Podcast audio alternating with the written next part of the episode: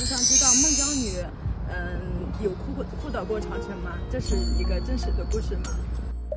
孟姜女哭长城的故事，与梁山伯与祝英台、白蛇传、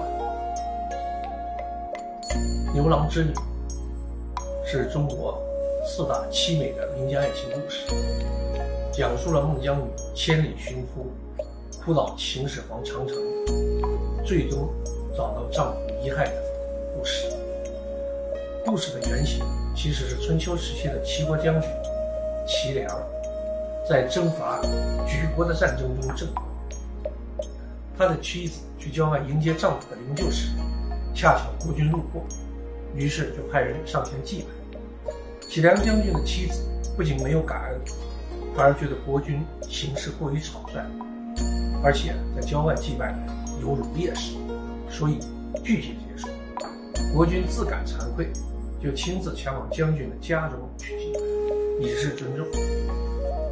那么这个故事经过历代演变，文字记载呢，最早的较为完整表达孟姜女故事梗概是出现在唐代，唐玄宗时期的《雕玉集》里，《红贤记》里面对这个故事有具体的记载。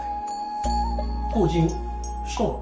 元，一直到明清近千年的时间，孟姜女的故事在民间广泛流传，最终孟姜女也成了家喻户晓的人物。